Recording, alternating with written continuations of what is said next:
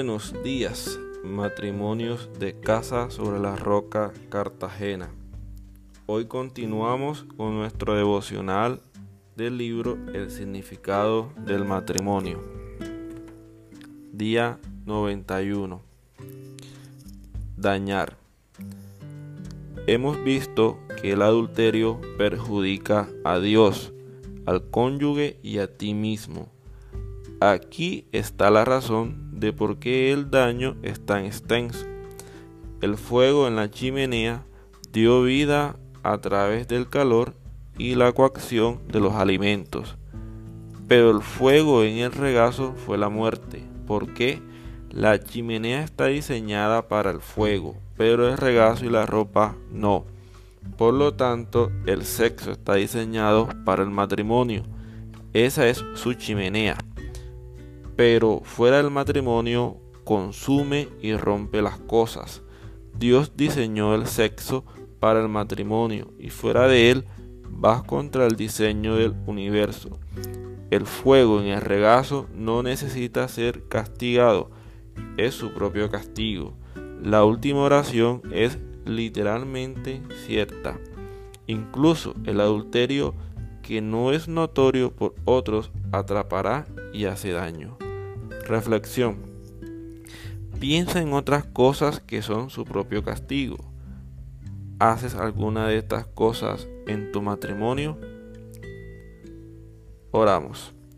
Señor, recuérdame que cuando tengo la tentación de hacer algo malo, no hay escapatoria de las consecuencias, que nadie se sale con la suya, pero te agradezco por tu gracia Amén. ¿Puede alguien echarse brasas en el pecho sin quemarse la ropa? ¿Puede alguien caminar sobre las brasas sin quemarse los pies? Pues tampoco quien se acuesta con la mujer ajena puede tocarla y quedar impune. Proverbios 6, 27, 29.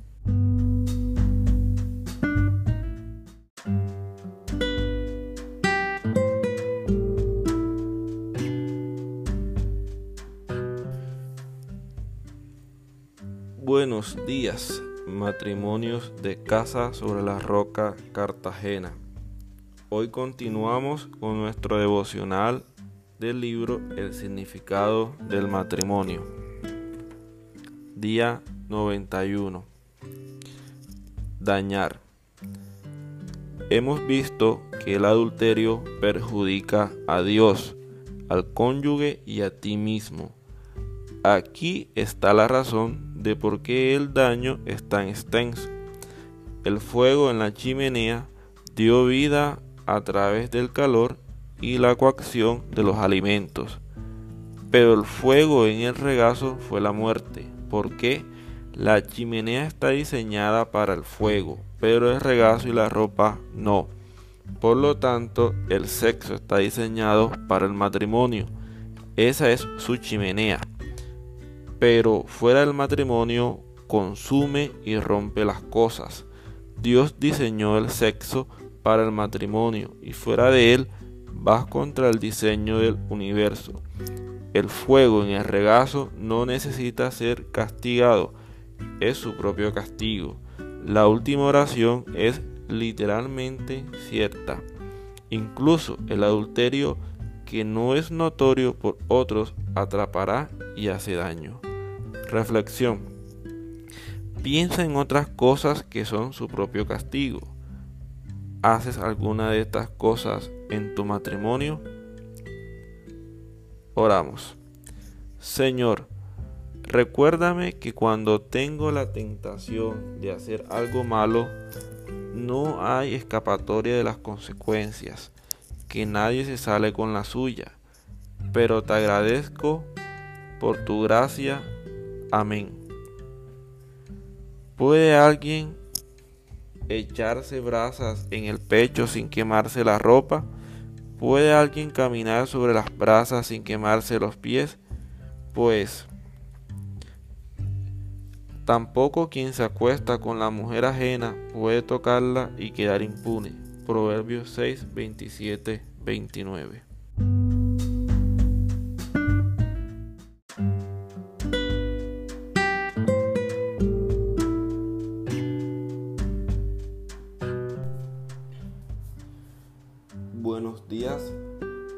Matrimonios de Casa sobre la Roca.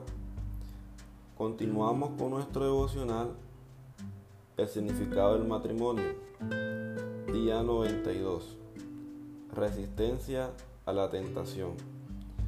Por esto Potifar dejó todo a cargo de José y tan solo se preocupaba por lo que tenía que comer José tenía muy buen físico y era muy atractivo. Después de algún tiempo, la esposa de su patrón empezó a echarle el ojo y le propuso, acuéstate conmigo. Y por más que ella lo acosaba día tras día para que se acostara con ella y le hiciera compañía, José se mantuvo firme en su rechazo. Un día, en un momento en que todo el personal de servicio se encontraba ausente, José entró en la casa para cumplir con sus responsabilidades. Entonces la mujer de Potifar lo agarró del manto y le rogó, acuéstate conmigo. Pero José, dejando el manto en manos de ella, salió corriendo de la casa. Génesis 39, 6, 7, 10, 12. La historia de José nos da una idea de lo que enseña la Biblia sobre cómo resistir el adulterio. La esposa de su amo trata de seducirlo, llegando a él día tras día antes que ella lo tomara por sorpresa. La tentación normalmente es progresiva, rara vez comienza con alguien que se apodera de nosotros. Comienza con actitudes de autocompasión o resentimiento que nos hablan diciendo, merezco esto, mi vida está llena de estrés.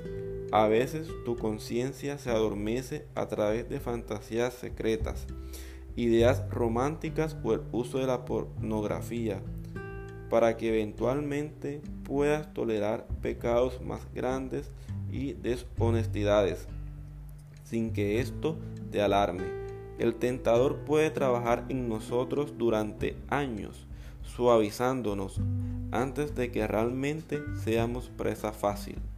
Reflexión. ¿Hay alguna manera en que te hayas ablandado por un pecado sexual más grande? ¿Cómo puedes protegerte contra la tentación progresiva? Oración. Señor, como Job quiero hacer un pacto con mis ojos. Job 31.1 para no mirar con nostalgia a nadie más que a mi cónyuge y a ti. Amén.